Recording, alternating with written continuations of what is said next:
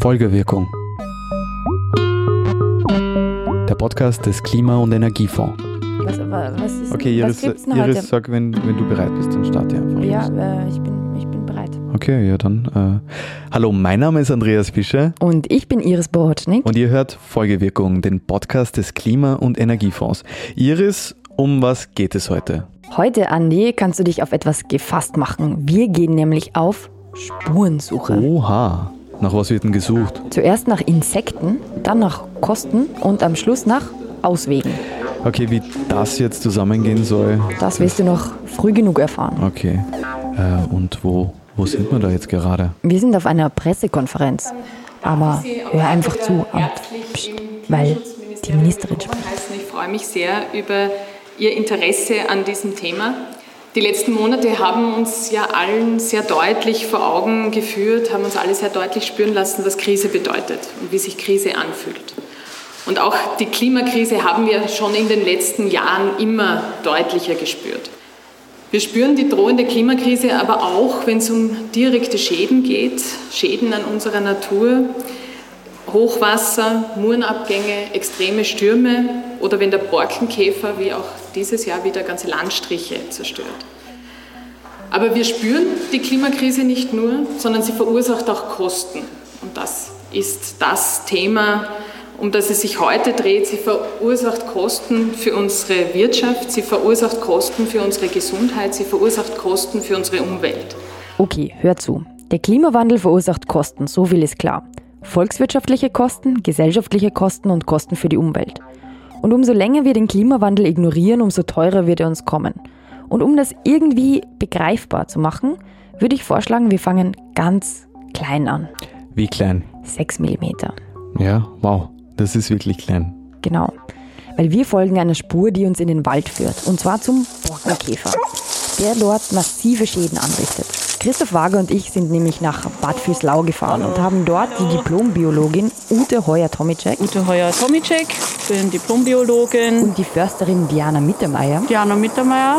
Ich arbeite als Försterin und Hundeführerin im Bundesamt für Wald. Ja, die haben wir dort getroffen.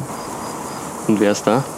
Das ist die Joy. Iris, wer ist die Joy? Pass auf, weil das wird dir gefallen. Die Joy ist nämlich ein Hund. Und nicht irgendein Hund, sondern ein Hund, der darauf trainiert ist, Borkenkäfer zu erschnüffeln. Angefangen haben wir das ganze Jahr mit den Spürhunden auf eingeschleppte Schädlinge, Käferschädlinge, an Bäumen, die Bäume im Forst, hauptsächlich im Wald, aber auch im Stadtbereich befallen. Das sind asiatische Bockkäfer. Damit haben wir 2009 angefangen. Und dann ist natürlich so das Interessensfeld immer weiter geworden. Man könnte ja auch noch dieses und man könnte ja auch noch jenes und so weiter machen. Dann ist noch ein asiatischer Prachtkäfer dazugekommen. Und jetzt das Neueste, was wir seit Anfang des Jahres machen, und das machen Ihre Hunde, meine nicht, ähm, sind noch die heimischen Borkenkäfer. Weil wir ja gerade in den letzten Jahren da sehr viele Probleme in Mitteleuropa haben mit den Borkenkäfern, also Kalamitäten und so weiter und so fort, also Massenvermehrungen aufgrund der Trockenheit und der höheren Temperaturen. Okay, Iris, bitte ganz kurz Pause. Ich habe nämlich eine Frage oder vielleicht auch zwei. Also die Joy ist ein Hund und riecht Borkenkäfer. Ja. Ja, kann ich das auch lernen? Nein. Dann zweite Frage. Ich habe zwar schon mal gehört, äh, dass der Borkenkäfer irgendwas mit dem Klimawandel zu tun hat, aber was hat der Borkenkäfer mit dem Klimawandel zu tun? Also pass auf, wenn Hitze und Trockenheit zusammenwirken, wird der Borkenkäfer zum Problem. Weil er sich dann en masse vermehren kann. Bei Trockenheit sind nämlich die Bäume gestresst und können sich deswegen weniger gegen ihn wehren. Weil nur gestresste Bäume sind anfällige Bäume. Also wir sprechen jetzt von immunschwachen Burnout-Bäumen. Ja, weil wenn der Baum großen Trockenstress hat, Und wenn jetzt eben der Baum sehr äh, großen Trockenstress hatte, könnte er auch nicht mehr so viel Harz produzieren und kann sich damit dann auch nicht mehr gegen die, das Eindringen der Käfer wehren. Ne? Damit wird er dann noch anfälliger für Käfer. Aha, okay, also Trockenheit. Ja, und die Hitze braucht der Borkenkäfer auch, denn nur dann fühlt er sich wohl und reproduziert sich deswegen sehr viel schneller. Also mehr Babys. Und Babys von Babys. Oi.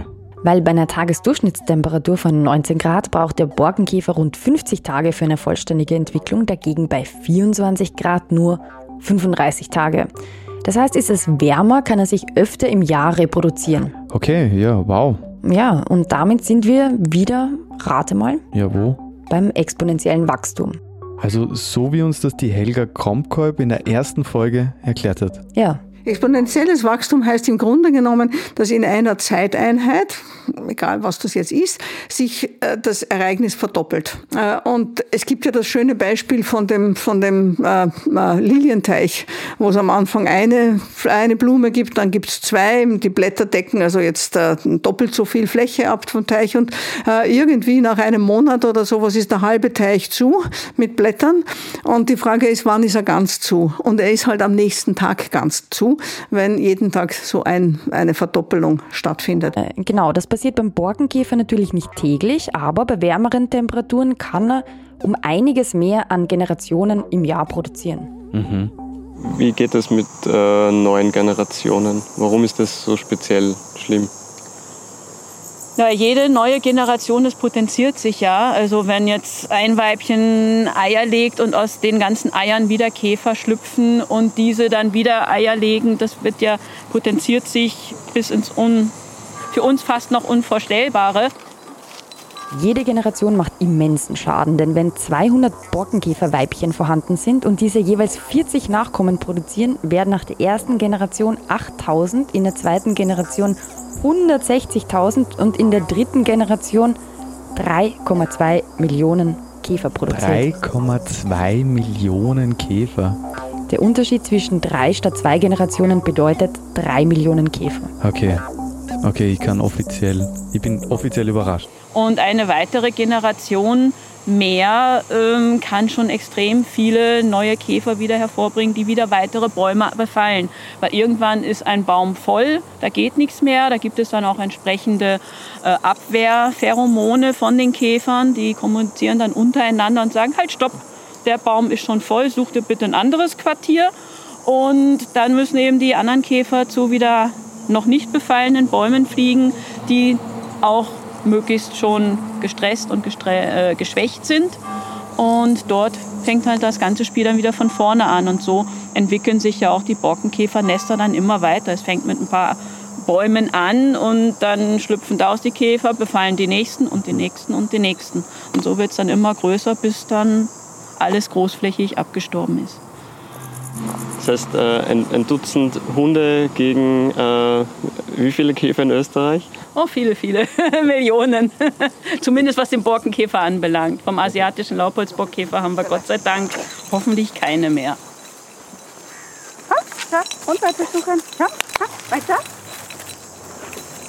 Dann sind wieder Babystelle. Hat, hat der Borkenkäfer so einen speziellen Geruch? Oder könnte man die Hunde auf alle, auf jedes Insekt einfach einzeln trainieren? Man kann die Hunde, also was biologische Gerüche anbelangt, auf alles das äh, trainieren, was einen Stoffwechsel hat. Weil jeder Stoffwechsel, jeder Katabolismus ist wieder ein bisschen anders. Und es gibt natürlich zwischen sehr nah verwandten Insektenarten, wenn wir jetzt dabei bleiben, dann sehr große Ähnlichkeiten. Dann ist es halt wieder eine Frage der Differenzierung. Wie weit will ich differenzieren? Wie nah verwandte Arten will ich immer noch auseinander differenzieren oder ist mir das dann in dem Falle egal? Äh, weil hier nehmen wir ja sogar zwei verschiedene Arten in ein Potpourri sozusagen zusammen, dass wir dann versuchen, Buchdrucker und Kupferstecher zusammen also zu erarbeiten, weil auch beide im Baum gemeinsam vorkommen können. Können wir uns das mal genauer anschauen?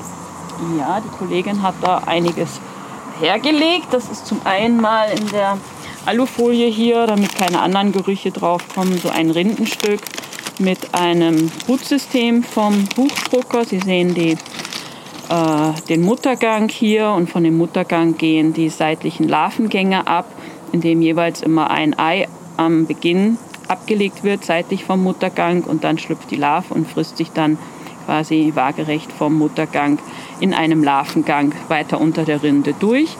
Und da drin liegt jetzt normalerweise Bohrmehl was jetzt aber schon rausgefallen ist. Aber trotzdem riecht das alles noch natürlich nach Fichte sowieso, aber auch eben nach dem Buchdrucker. Und was die Hunde lernen. Kann ich da mal riechen? Sie werden nicht viel riechen, außer vielleicht Holzgeruch. Aber dort kann man schön auch schon beim Baum direkt. Ne? Ja, beim Baum kann man das dann auch sehen. Aber was die Hunde eben auch lernen müssen, ist, dass Fichte alleine nicht ausschlaggebend ist, sondern nur Fichte mit Borkenkäfergeruch ist dann das, was wir suchen, weil Fichten unbefallen sind und für uns dann ja nicht relevant. Mhm. Okay, dann schauen Sie an, wie das funktioniert. Gerne.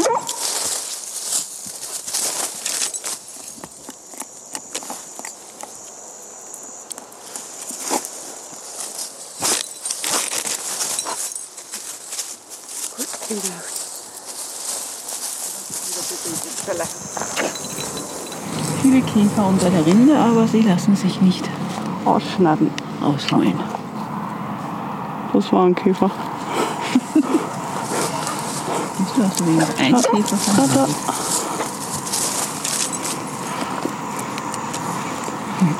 Ah, der ist wirklich klein. Das ist jetzt Kupferstecher, ne? Sieht aus wie eine Ameise. Wie kommt er zu seinem Namen? Weil das Brutbild, äh, was er unter der Rinde anliegt, so ausschaut, als wie früher diese Kupferstechereien, die man früher gemacht hat. Also vom künstlerischen her, so schaut das aus. Deswegen hat man ihn einen Kupferstecher genannt. Gibt noch drüben, da. Aber da werden wir auch kein Betrieb, oder? Und wie das riecht. Was ist jetzt das Harz? Harz. Hast du das Gefühl, du kannst den Borkenkäfer auch schon riechen, oder? Ja. Ich glaube, so schnell geht es nicht. Kann, kann man das äh, feststellen, der Geruch vom Harz, wie viel intensiver ist der wie der Geruch vom Borkenkäfer? Das könnte man sicherlich analysieren. Aber es reicht alleine schon dadurch, dass wir den Harzduft riechen, aber den Borkenkäfergeruch nicht, sagt uns schon, also dass das um zig Potenzen stärker sein muss, weil man sagt, dass die Hunde um mindestens 1000, also Faktor 1000 besser riechen können als wir Menschen. Wow. Und auch noch zusätzlich um Faktor 1000 besser differenzieren können. Das multipliziert sich dann. Okay. Sehr beeindruckend. Jo. Sie haben auch ein siebenfach größeres Riechhirn gegenüber dem Menschen. Das spielt auch noch eine große Rolle mit, dass sie also viel mehr oder besser Gerüche verarbeiten können, was ja auch logisch ist, weil die Nase ist für sie jetzt vom Natürlichen her, also vom Evolutionstechnischen her, ist das natürlich ein sehr wichtiges Instrument für sie gewesen, um Nahrung aufzuspüren und die zu verfolgen. Und dafür brauchten sie das dann eben auch. Ne? Jetzt nutzen wir das eben für andere Dinge. Und sie kriegen das Futter aus der Dose. Ja, und aus der Tube bei der Arbeit. Beziehungsweise andere Leckerlis, ja.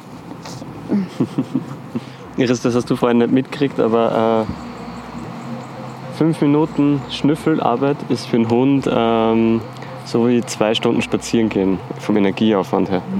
Okay, Iris, also habe ich das jetzt richtig verstanden. Borkenkäfer suchen ist Schwerstarbeit. So ist es. Ja. Und wenn wir Borkenkäfer sagen, meinen wir eigentlich mehrere Käfer. Auch richtig. Nämlich den Buchdrucker und den Kupferstecher. Okay. Äh, Und Klimawandel produziert exponentiellen Schaden. Ja, Und Hunde riechen tausendmal besser als Menschen. das ist schön, oder? Ja. Also, aber Iris, weißt du, was Menschen tausendmal besser können als Hunde? Ich befürchte, du wirst es mir gleich sagen. Ja, genau, nämlich rechnen. Andi, das ist sehr unwissenschaftlich und schwer quantifizierbar. Ja, vielleicht, aber das ändert nichts daran, dass es Menschen gibt, die besser rechnen können als Hunde und auch noch viel besser rechnen können als ich. Und ein paar dieser Menschen rechnen nicht nur dem Borkenkäfer, sondern auch allen Bereichen hinterher, in denen sich der Klimawandel schadhaft auswirkt. Und einen davon haben wir getroffen. Karl Steininger, ich forsche als Volkswirt am Wegener Center für Klima- und globalen Wandel der Uni Graz. Herr Steininger ist einer der Autoren einer Studie namens COIN. Und heute können wir Ihnen die Ergebnisse der aktualisierten Studie COIN, Cost of Inaction, präsentieren.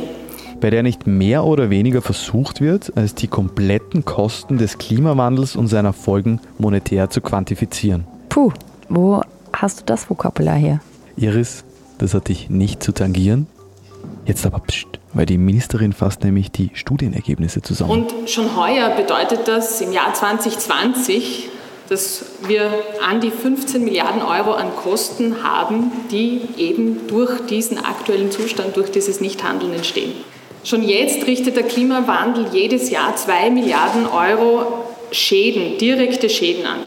Das sind wetter- und klimabedingte Schäden wie Stürme, Hochwasser, Trockenheit oder eben der Borkenkäfer. Wir brauchen schon heute eine Milliarde Euro jährlich in der Klimawandelanpassung. Also dabei handelt es sich um die Kosten für die Anpassung der Infrastruktur, um zukünftigen negativen Effekten des Klimawandels vorzubeugen wie zum Beispiel Maßnahmen gegen Hitze in Städten oder Lösungen für das Austrocknen von Flüssen und den dadurch entstehenden Verlusten bei der Wasserkraft. Wir haben aber große Brocken, die wir bei diesen Cost of Inaction normalerweise nicht so im Blick haben. Das ist die Frage der klimaschädlichen Subventionen. Die Studie beziffert das mit 4 Milliarden Euro.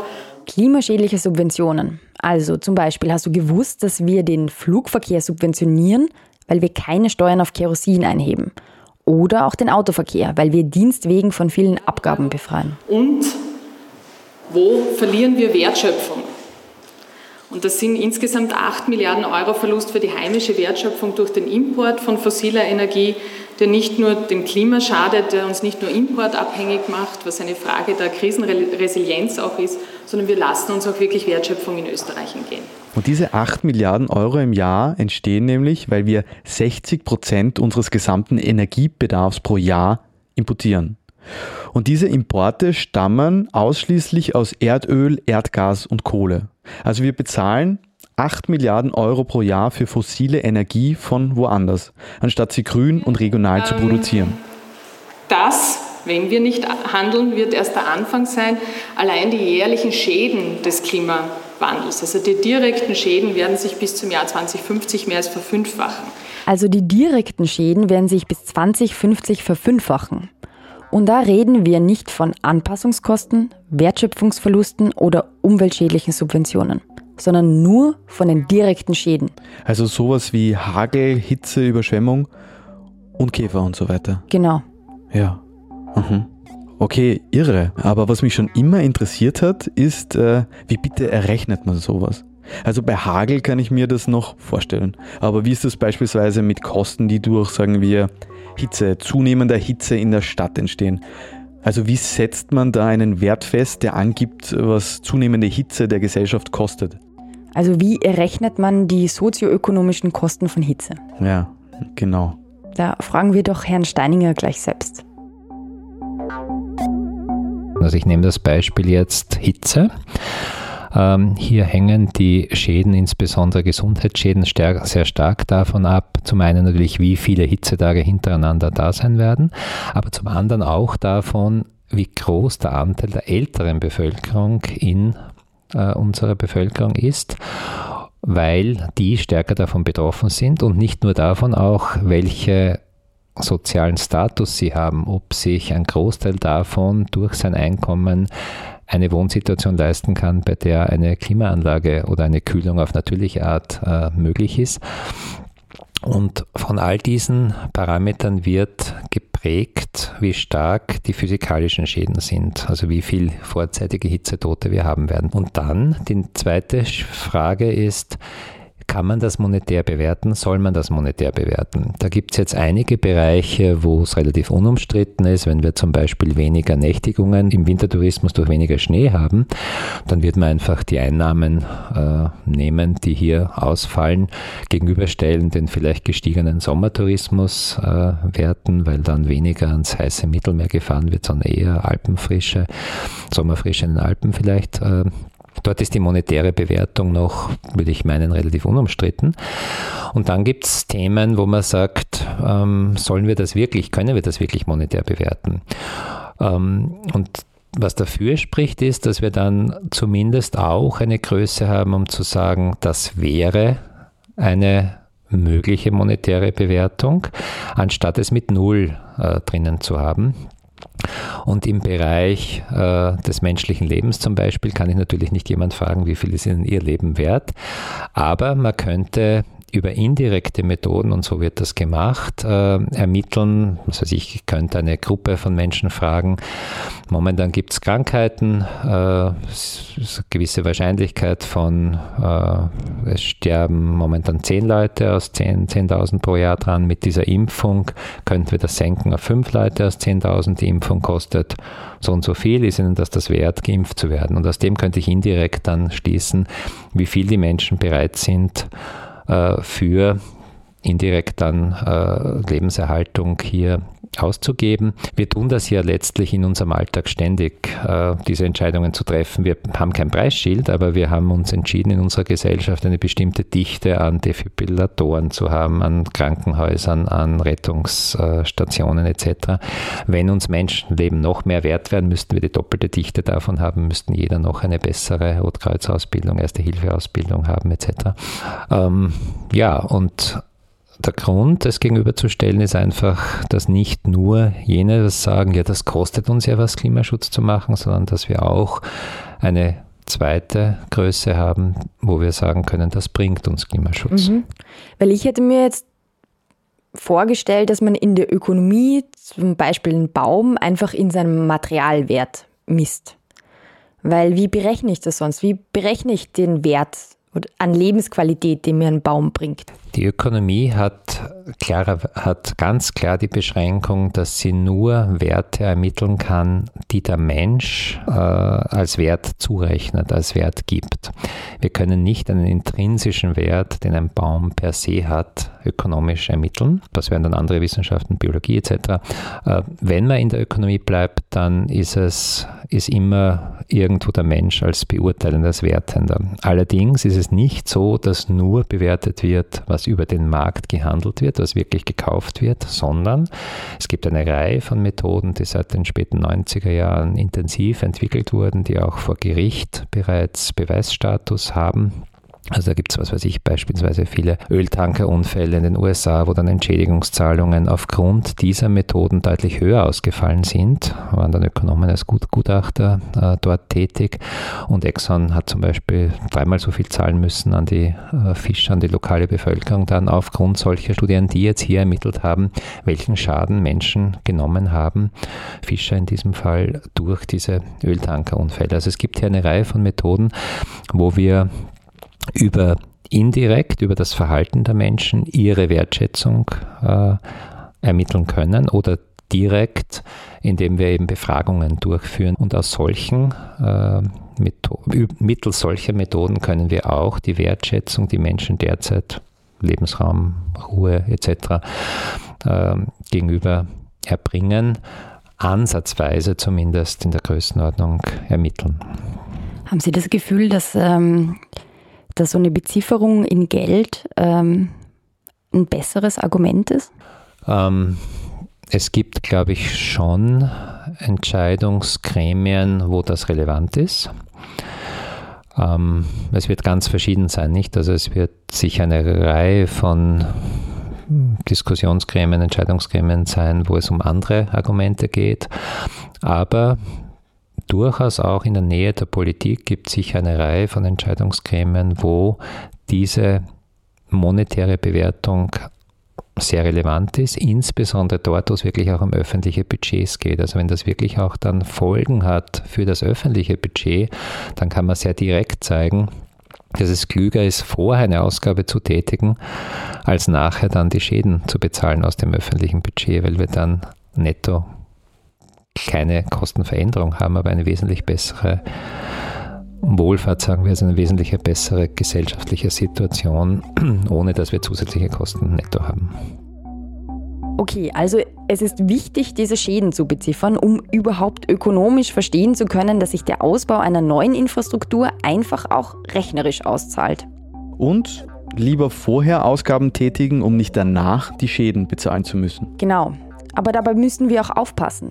Denn wenn eine neue Infrastruktur geschaffen wird, geht man quasi eine Verpflichtung mit sich selbst ein, diese Infrastruktur so lange wie möglich zu nutzen, damit sich die Investitionskosten auch rentieren. Und das nennt man dann Lock-in-Effekt. Also man entscheidet sich für ein System, aus dem man nicht mehr so schnell rauskommt. Also man sperrt sich in seine eigenen Entscheidungen ein. Ja, und das ist ja auch die Gefahr der riesigen Corona-Konjunkturpakete. Oder Chance. Ja, weil wenn wir bis 2040 CO2-neutral sein wollen, ist die Investition in den Umbau des Energiesystems ganz wesentlich dafür, ob wir dieses Ziel erreichen können. Und da kommt zum Schluss jetzt der Herr Lettner von der TU Wien ins Spiel. Ja, und da kommt dann sozusagen ist jemand wie Sie ins Spiel, der als Innovator sozusagen, als, als, als Wissenschaftler sich da hinsetzt und sich dann überlegt, wie kann es denn jetzt anders ausschauen? Genau, so, so ist es, ja. Da fängt man natürlich, bin ja Techniker auf der TU Wien, weil also dem Ingenieur ist nichts zu schwer, wie es so schön als, als Sprichwort sagt. Aber Iris, mir war das leider schon sehr viel zu schwer. Weil der Herr Lettner hat mir nämlich von so Dingen wie der Blockchain, von Prosumer und vom Smart Grid erzählt. Puh. Ja. Dir das jetzt noch zu erklären, erspare ich dir. Okay aber auch mir selbst. Ja, danke. ja, aber was man wissen muss, ist, dass der Herr Lettner ein Projekt mit dem Titel Beyond leitet, das vom Green Energy Lab, also dem größten Innovationslabor für erneuerbare Energie in Österreich, gefördert wird.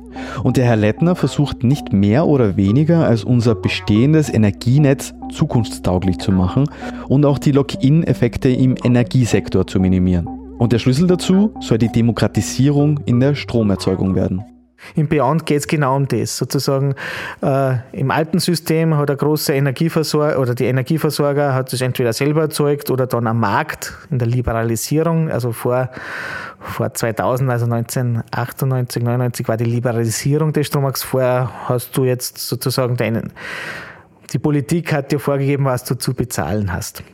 Ähm, danach hat es den Markt gegeben, das heißt, ah, da gibt es was günstiger dann habe ich halt entweder mir am Markt oder wo beschafft, aber ich habe es immer meinen Endkunden mit einem gewissen Aufschlag habe ich ihm die Energie verkauft. Und jetzt eben bei uns schauen wir uns an, okay, wie ist das, wenn ich jetzt eben sozusagen diese kleinen Erzeuger habe, der, der nicht Teil einer, eines Energieversorgers ist, wie können der eben genau seinem Nachbarn was verkaufen? So, ich habe so viel Dachfläche und ich brauche, zu bin ich 14 Tage auf Urlaub. Mhm. Wer bitte kann meinen Strom gleich direkt verbrauchen, weil ich am Markt bekomme ich eben, weiß ich nicht, nur zwei Cent für eine Kilowattstunde und du zahlst mir eh 5 Cent, weil du musst ja sonst deinem Energieversorger eh 7 zahlen. Also so ist es ein, ein Win-Win für, für die Lokale.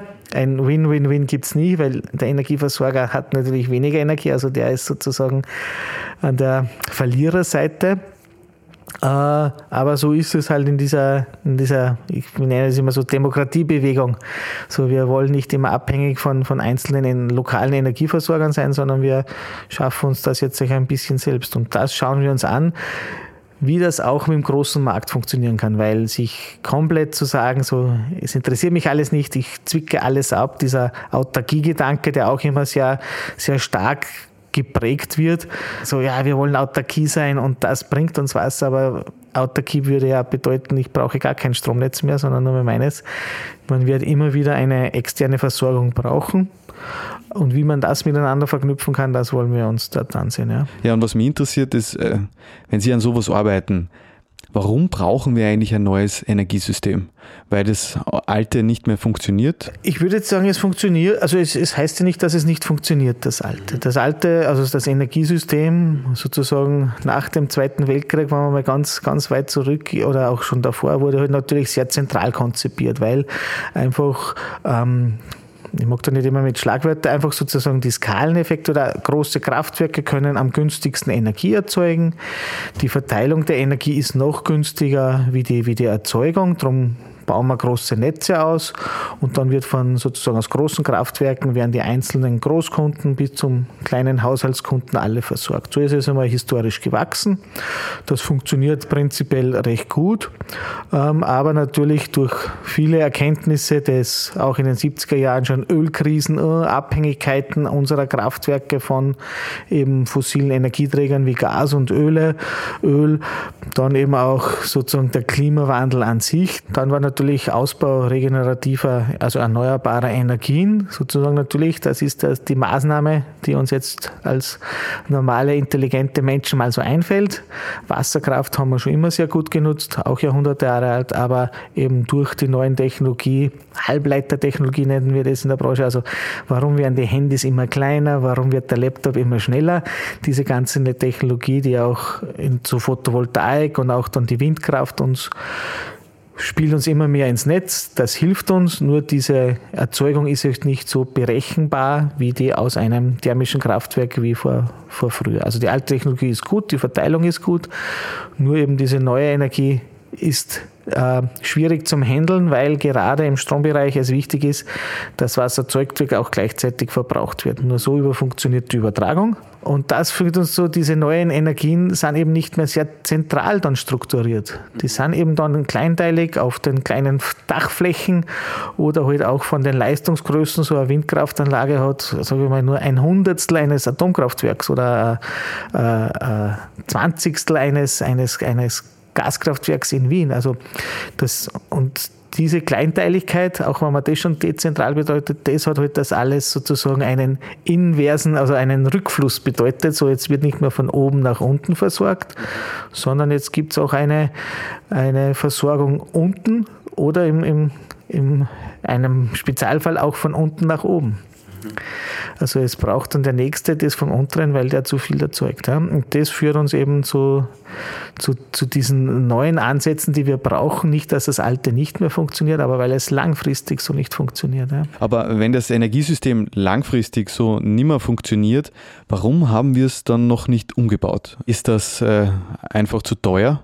Aus der technischen Sicht gibt es da sehr viele Möglichkeiten, aber wie Sie schon angesprochen haben, äh, was kostet es uns? Und das ist dann immer auch die Hürde. Also was kostet es? Es wird immer im Vergleich zum alten System, das hat auch mal sehr viel gekostet. Sagen wir mal so, in Europa haben es wir vielleicht auch nicht ganz alleine geschafft. Wir hatten da auch Marshallpläne und Unterstützung natürlich auch aus politischer Ebene. Viel Geld in die, in in die Hand genommen und vielleicht sind wir jetzt wieder vor so einem neuen Strukturwandel. Gott sei Dank haben wir nicht mehr die, wenn ich das so nennen darf, die verbrannte Erde eines Krieges hinter uns, aber äh, vielleicht die verbrannte Erde eines Klimas Klimawandels, wo uns halt dann keine Pflänzchen mehr wächst. Und daher müssen wir wahrscheinlich wieder Geld in die Hand nehmen. Technisch gibt es sehr viele Lösungen, aber wir in der Energiewirtschaft beschäftigen uns natürlich auch sozusagen mit der Ökonomie.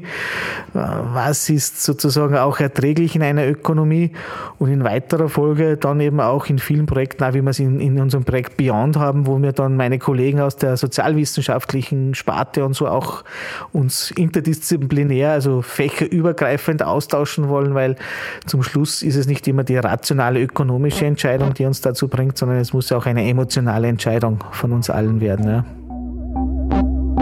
Andi, habe ich dir zu viel versprochen? Nein, es war eine Tour de Force. Vom Käfer bis zum Ingenieur. Und was haben wir gelernt? Ähm, ja, dass uns das Nichthandeln viel mehr kosten wird als das entschlossene Handeln.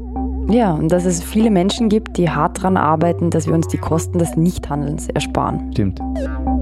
Das ist schön. Mhm. Ja. Gibt es noch Fragen? Ja, viele. Ja. Folgewirkung ist der Podcast des österreichischen Klima- und Energiefonds. Der Klima- und Energiefonds unterstützt Ideen, Konzepte und Projekte in den Bereichen Forschung, Entwicklung, Mobilität, Marktdurchdringung und Bewusstseinsbildung. Mehr Informationen auf www.klimafonds.gv.at. Dieser Podcast wird produziert vom Produktionsbüro Sissi Grant. Das sind Christoph Wager, Iris Borotschnik und Andreas Fischer. Musik von Petra Schrenzer. Alle Informationen zum Podcast findet ihr auf www.folgewirkung.at.